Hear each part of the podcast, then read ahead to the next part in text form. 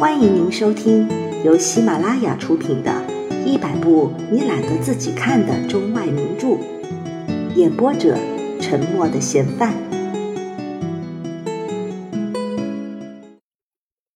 也有男女两家都是外乡赶来看戏的，男家的公子也并不在，女家的小姐也并不在，只是两家的双亲有媒人从中沟通着。就把亲事给定了，也有的喝酒作乐的，随便的把自己的女儿许给了人家；也有的男女两家的公子小姐都还没有生出来，就给定下亲了。这叫做指腹为亲。这指腹为亲的，多半都是相当有点资财的人家才有这样的事。两家都很有钱，一家是本地的烧锅掌柜的。一家是白旗屯的大窝堡，两家是一家种高粱，是一家开烧锅。开烧锅的需要高粱，种高粱的需要烧锅买他的高粱。烧锅非高粱不可，高粱非烧锅不行。恰巧又赶上这两家的妇人都要将近生产，所以就指腹为亲了。无管是谁家生了男孩子，谁家生了女孩子，只要是一男一女，就规定他们是夫妇。假若两家都生了男孩，那就不能勉强规矩了；两家都生了女孩，也是不能够规定的。但是这指腹为亲，好处不太多，坏处是很多的。半路上，当中的一家穷了，不开烧锅了。或者没有窝宝了，其余的一家就不愿意娶他家的姑娘，或是把女儿嫁给一家穷人。假若女家穷了，那还好办；若实在不娶，他也没有什么办法。若是男家穷了，男家就一定要娶；若一定不让娶，那姑娘的名誉就很坏，说他把谁家谁家给防穷了，又不嫁了。房子在迷信上说，就是因为他命硬，因为他某家某家穷了，以后他就不大好找婆家，会给他起一个名叫做望门房，无法，只得嫁过去。嫁过去之后，妯娌之间又要说他嫌贫爱富，百般的侮辱他，丈夫因此也不喜欢她了，公公婆婆也虐待她。她一个年轻的未出过家门的女子，受不住这许多攻击，回到娘家去，娘家也无甚办法。就是那当年指腹为亲的母亲说：“哎，这都是你的命啊，你好好的耐着吧。”年轻的女子莫名其妙的不知道自己为什么要有这样的命，于是往往演出悲剧来，跳井的跳井。上吊的上吊。古语说女子上不了战场，其实不对的。这井多么深啊！平白的，你问一个男子，问他这井敢跳不敢跳，怕他也不敢的。而一个年轻的女子竟敢了。上战场不一定死，也许回来闹个一官半职的。可是跳井就很难不死，一跳。就多半跳死了。那么劫富坊上为什么没写着赞美女子跳井跳得勇敢的赞词？那是修劫富坊的人故意给删去的，因为修劫富坊的多半是男人，他家里也有一个女人，他怕是写上了，将来他打他女人的时候，他的女人也去跳井，女人也跳下井。留下来一大群孩子，可怎么办？于是，一律不写，只写温文尔雅、孝顺公婆。大戏还没有开台，就来了这许多事情。等大戏一开了台，那戏台下边真是人山人海，拥挤不堪。搭戏台的人也真会搭，正选了一块平平坦坦的大沙滩，又光滑又干净。使人就是倒在上边，也不会把衣裳沾一丝儿的土腥。这沙滩有半里路长。人们笑语连天，哪里是在看戏，闹得比锣鼓好像更响。那戏台上出来一个穿红的，进去一个穿绿的，只看见摇摇摆摆的走出走进，别的什么也不知道了。不用说唱得好不好，就连听也听不到。离着近的还看得见不挂胡子的戏子在张嘴。离得远的，就连戏台那个穿红衣裳的究竟是一个昆角还是一个男角，也都看不大清楚的，简直还不如看木偶戏。但是，若有一个唱木偶戏的，这时候来在台下唱起来，问他们看不看，那他们一定不看的，哪怕就连戏台子的边也看不见了，哪怕是站在二里路之外，他们也不看那木偶戏的。因为在大戏台底下，哪怕就是睡了一觉回去，也总算是从大戏台子底下回来的，而不是从什么别的地方回来的。一年没有什么别的好看，就这一场大戏还能够轻易的放过吗？所以无论看不看，戏台底下是不能不来的。所以一些乡下的人也都来了。赶着几套马的大车，赶着老牛车，赶着花轮子，赶着小车子，小车子上边架着大骡子。总之，家里有什么车就驾了什么车来。也有的似乎他们家里并不养马，也不养别的牲口，就只用了一匹小毛驴，拉着一个花轮子，也就来了。来了之后，这些车马就一齐停在沙滩上。马匹在草包上吃着草，骡子到河里去喝水，车子上都搭席棚，好像小看台似的，排列在戏台的远处。那车子带来了他们的全家，从祖母到孙子媳，老少三辈。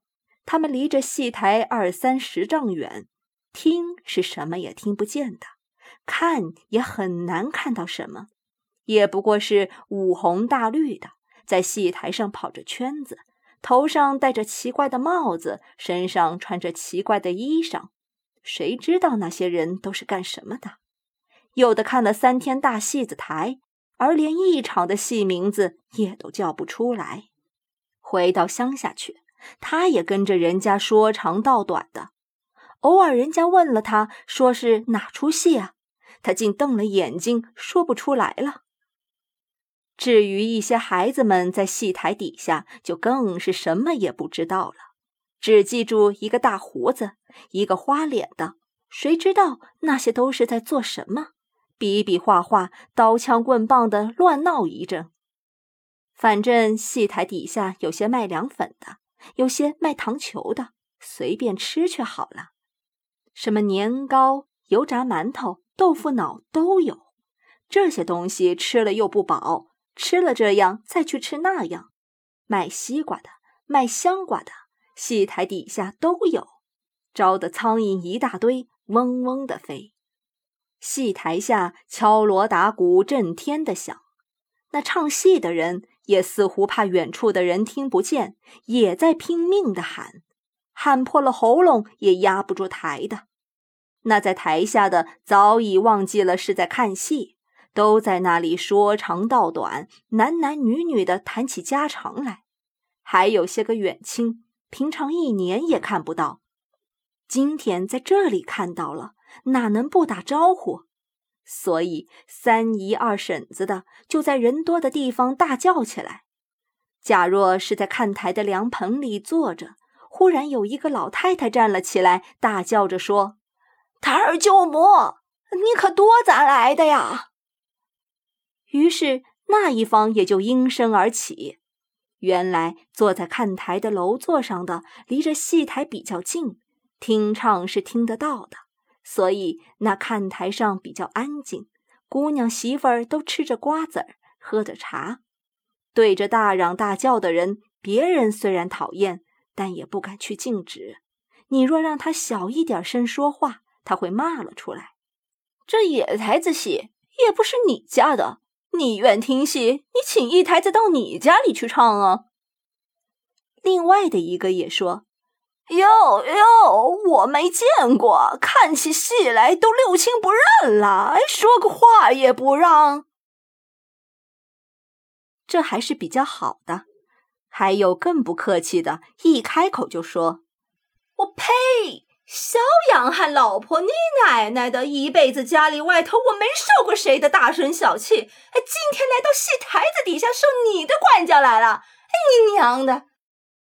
被骂的人若是不答应，过一会儿也就了事了；若一答应，自然也没有好听的，于是两边就打了起来了。西瓜皮儿之类的就飞了过去。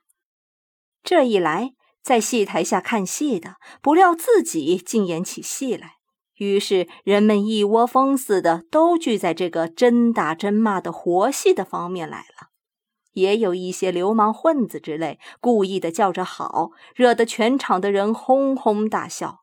假若打仗的还是个年轻的女子，那些讨厌的流氓们还会说着各样的俏皮话。使他火上加油，越骂就越凶猛。自然，那老太太无理，她一开口就骂了人。但是，一闹到后来，谁是谁非也就看不出来了。幸而戏台子上的戏子总算沉着，不为所动，还在那里啊啦啊啦的唱。过了一个时候，那打得热闹的也究竟平静了。再说戏台下边也有一些个调情的，那都是南街豆腐房里的嫂嫂，或是碾磨房的碾官老婆。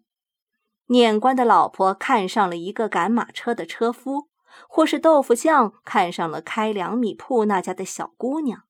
有的是两方面都眉来眼去，有的是一方面殷勤，另一方面则表示要拒之千里之外。这样的多半是一边低一边高，两方面的资财不对。绅士之流也有调情的，彼此都坐在看台上，东张张西望望，三亲六故、姐夫小姨之间，未免的就要多看几眼。何况又都打扮得漂亮，非常好看。绅士们平常到别人家的客厅去拜访的时候，绝不能够看上了人家的小姐就不住的看，那该多么不绅士，那该多么不讲道德。那小姐若一告诉了他的父母，他的父母立刻就和这样的朋友绝交。绝交了倒不要紧，要紧的是，一传出去，名誉该多坏。绅士是高雅的，哪能够不清不白的？哪能够不分长幼的去存心朋友的女儿，像那般下等人似的？绅士彼此拜访的时候，都是先让到客厅里去，端端庄庄的坐在那里，而后倒茶装烟，规矩礼法，彼此都尊为是上等人。朋友的妻子儿女也都出来拜见，尊为长者。在这种时候。只能问问大少爷的书读了多少，或是又写了多少字了。连朋友的太太也不可以过多的谈话，何况朋友的女儿呢？那就连头也不能够抬的，哪里还敢细看？现在在戏台上看看，怕不要紧。假设有人问到，就说是东看西看，瞧一瞧是否有朋友在别的看台上。何况这地方又人多眼杂，也许没有人留意。三看两看的朋友的小姐倒没有看上，可看上了一个不知道是在什么地方见过的一位妇人。那妇人拿着小小的鹅领扇子，从扇子梢上往这边转着眼珠。虽说是一位妇人，可是又年轻又漂亮。这时候，这绅士就应该站起来打着口哨，好表示他是开心的。可是我们中国上一辈的老绅士不会这一套，他另外也有一套，就是他的眼睛似真非真的迷离恍惚的望了出去，表示他对他有无限的情意。可惜离得太远，怕不会看得清楚。也许是枉费了心思。本集播放完毕，感谢您的收听。